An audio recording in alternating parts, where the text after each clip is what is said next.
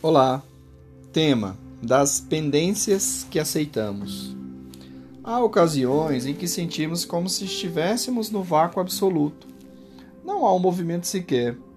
Não confunda o vácuo e o nada, que é a ausência de tudo.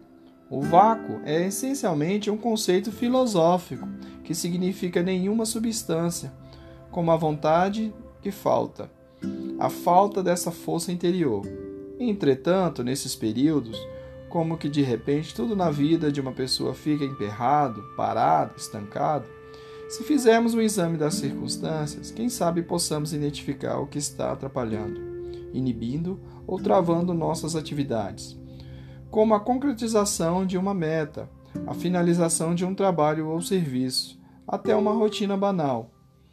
Em alguns casos, temos vontade de solucionar, de resolver, de decidir, em outros, nos sentimos impotentes e ineficazes e preferimos postergar a solução. Essa condição pessoal é o estado de procrastinação.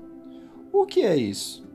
É adiar, retardar, dilatar o prazo, demorar além da conta, por qualquer motivo, com ou sem uma justificativa razoável.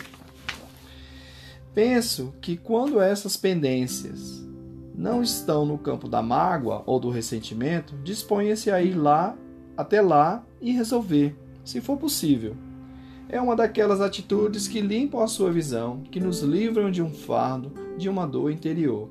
Sua mente irá sentir-se mais leve e desobstruída. Concordo que, se tivermos um estímulo extra, será bem-vindo, como a palavra de, de alguém para reforçar esse comportamento resolutivo ou mais. Ao presenciar um exemplo de superação, uma leitura apropriada, uma oração dita com fé, o que puder modificar esse estado será muito bom. Repetir uma lição sempre é positivo. Analise. Se não se tem como modificar nem solucionar um problema, o que não tem solução, como já dissemos, solucionado está. Se o movimento depende de você, se não quiser se sentir inutilizado, deteriorado, imprestável, faça algo por você. Mexa-se. Não me agradeça. Agradeça a você que foi lá e resolveu.